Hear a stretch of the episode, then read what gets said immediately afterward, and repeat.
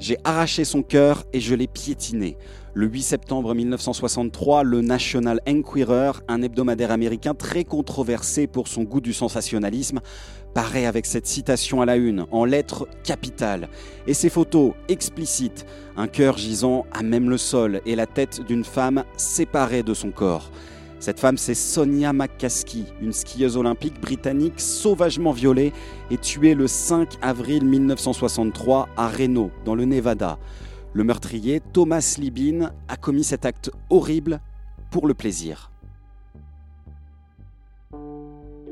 Nous sommes en décembre 2023 et voici l'histoire de Sonia McCaskey, l'abominable meurtre d'une skieuse olympique. Narration et écriture, Julien Morin, voix complémentaire, Johan Lefebvre, Alexandre Ertus et Corentin Legal. Montage, Corentin Legal. Piste Noire est un podcast original du Dauphiné Libéré.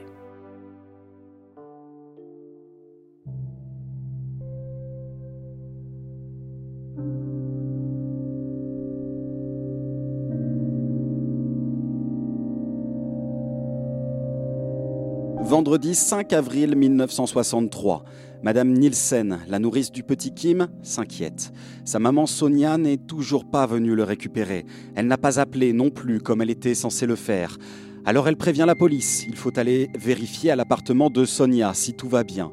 C'est l'agent Morta Merman qui est dépêché au 2640 de l'avenue Yori à Reno. L'extérieur, rien à signaler. La voiture de Sonia est là, la porte de son duplex n'est pas fracturée, mais à l'intérieur, Hammerman fait une première découverte. J'ai vu un objet étrange gisant sur le pas de la porte. Ça me paraissait être un gros morceau de viande crue. Je me suis dit, mais qu'est-ce qui se passe ici?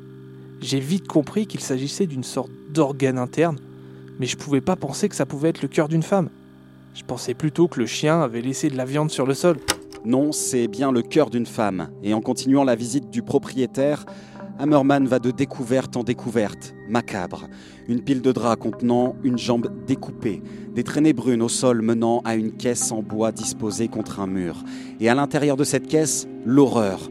Un corps entièrement démembré, des couteaux de cuisine plantés au niveau de la poitrine, le tronc ouvert en deux de la gorge jusqu'au sexe, et plus loin, dans un panier, une tête. C'est le pire meurtre sur lequel j'ai jamais enquêté. Et j'ai eu 150 cas dans ma carrière. Personne ne devrait voir ce que j'ai vu dans cet appartement. Personne. Immédiatement, l'agent Hammerman appelle des renforts. La police se masse autour de l'appartement comme les curieux. Et de suite, plusieurs conclusions. La jeune femme est morte étouffée, a été violée, probablement avant et après son décès. Son corps a été entièrement démembré. Si la police retrouve bien une trace de pied, elle n'a aucun autre indice pour partir à la recherche de l'auteur de ce crime odieux.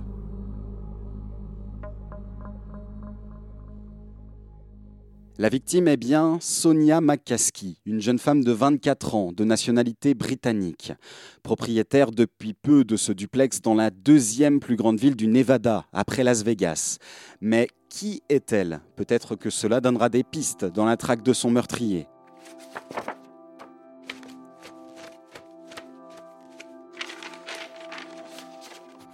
Sonia McCaskey est née à Elgin, en Écosse, le 19 février 1939.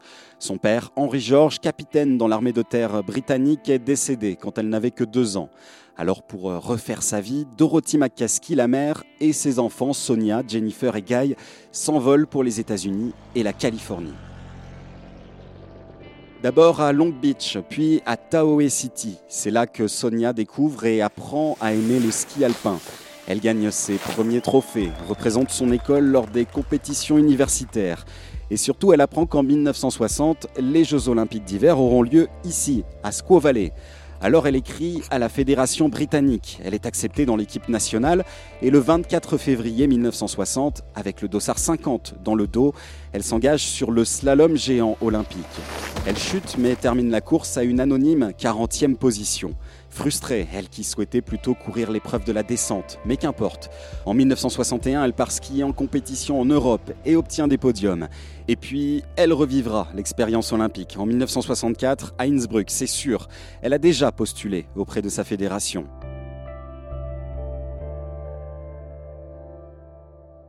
Dans le civil, Sonia travaille la semaine comme standardiste dans une entreprise qui conditionne et livre de la viande. Le week-end, elle est monitrice de ski à Slide Mountain. C'est dans sa vie personnelle que c'est plus compliqué. Sonia a deux enfants de pères différents. Jeff, papa de William, dont elle a divorcé, et David, papa de Kim, qui est actuellement en plein conflit avec Sonia, refusant de reconnaître sa paternité. C'est dans un premier temps vers ces deux hommes que se tournent les soupçons de la police. Mais tous les deux ont des alibis solide. Ce n'est pas l'un d'entre eux qui a tué Sonia.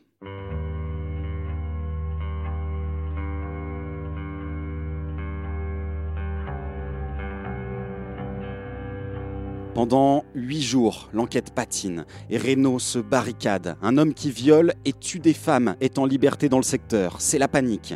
Mais un détail va tout changer. Dans l'appartement de Sonia McCaskey, on s'aperçoit qu'un objet a été dérobé le soir du meurtre.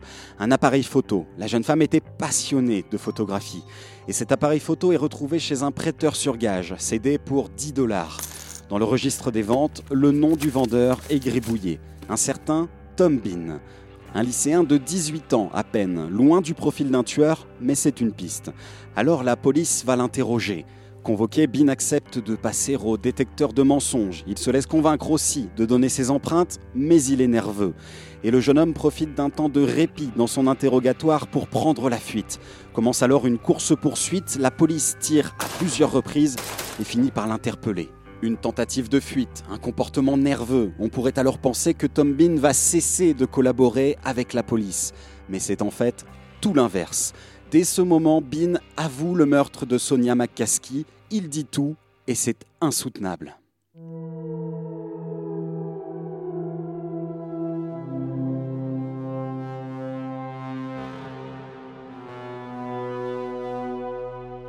Thomas Libin n'est pas un inconnu des services de police.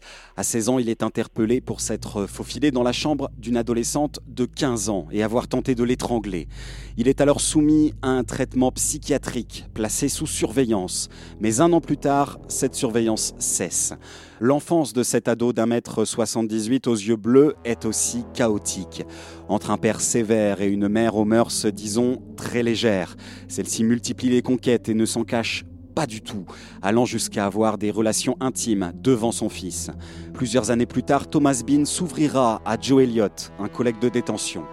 Il parlait parfois du mobile du meurtre, euh, mais il aimait pas trop ça. Quand il avait 6 ans, sa mère avait beaucoup de visiteurs masculins. Et il m'avait dit qu'à ce moment, quand il aurait des relations sexuelles avec quelqu'un pour la première fois, il allait la tuer. C'était sûr. Soit exactement ce qu'il s'est produit. Le 4 février 1963, au soir, Thomas Libin quitte son domicile à la recherche au moins de sous-vêtements féminins pour alimenter les fantasmes de ses plaisirs personnels, voire d'une victime. C'est là qu'il se retrouve devant l'appartement de Sonia McCaskey, qu'il ne connaît pas. Il entre, retire ses chaussures et la découvre endormie. Il la viole et l'étouffe jusqu'à la mort. Il raconte lors de son procès en juillet 1963. Pourquoi j'ai fait ça? J'en sais rien, moi. C'était un rêve d'enfant de violer une femme pour moi. Pourquoi je l'ai ouverte en deux? Bah, je sais pas. J'ai juste enfoncé le couteau, j'ai commencé à couper. Je sais pas pourquoi j'ai découpé et retiré son cœur. Ça, c'était stupide. J'avais pas de raison de le faire. De la violer, oui, pourquoi pas. Mais pas de la tuer. Tout fait froid dans le dos, à commencer par son comportement ce soir-là. Avant de démembrer sa victime, Bean va dans le salon et met un disque. De la folk, un album des Four Brothers.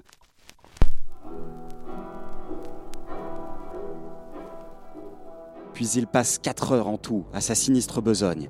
Et après ça, il prend la voiture de Sonia pour aller faire un tour. Il revient, dépose les clés et quitte comme si de rien n'était l'appartement alors que le soleil se lève.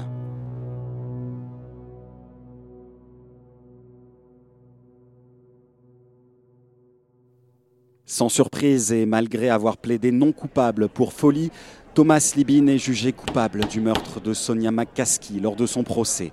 Il n'aura fallu qu'une heure au jury pour délibérer. Il est condamné à la peine de mort par chambre à gaz le 8 juillet. Mais en 1972, alors qu'il a enchaîné les recours, l'arrêt Furman versus Georgia est rendu par la Cour suprême des États-Unis. La peine de mort est alors déclarée inconstitutionnelle, entraînant ainsi l'annulation irréversible de toutes les condamnations à mort antérieures, dont celle de Thomas Bean qui sort du couloir de la mort, mais est à ce jour toujours enfermé dans le Nevada. Sonia McCaskey est-elle enterrée au cimetière de Tahoe City où elle a vécu avant de rejoindre Reno, avant de vivre l'enfer?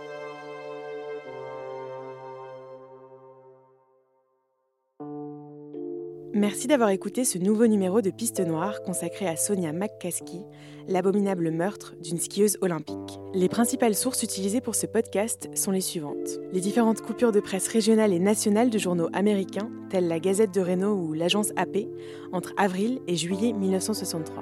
La collection William John Radio, du nom du procureur qui a instruit l'affaire, conservée par l'Université du Nevada. Et les dossiers et mémoires de la Cour suprême des États-Unis. À bientôt sur les plateformes du Dauphiné Libéré pour un autre épisode de Piste Noire.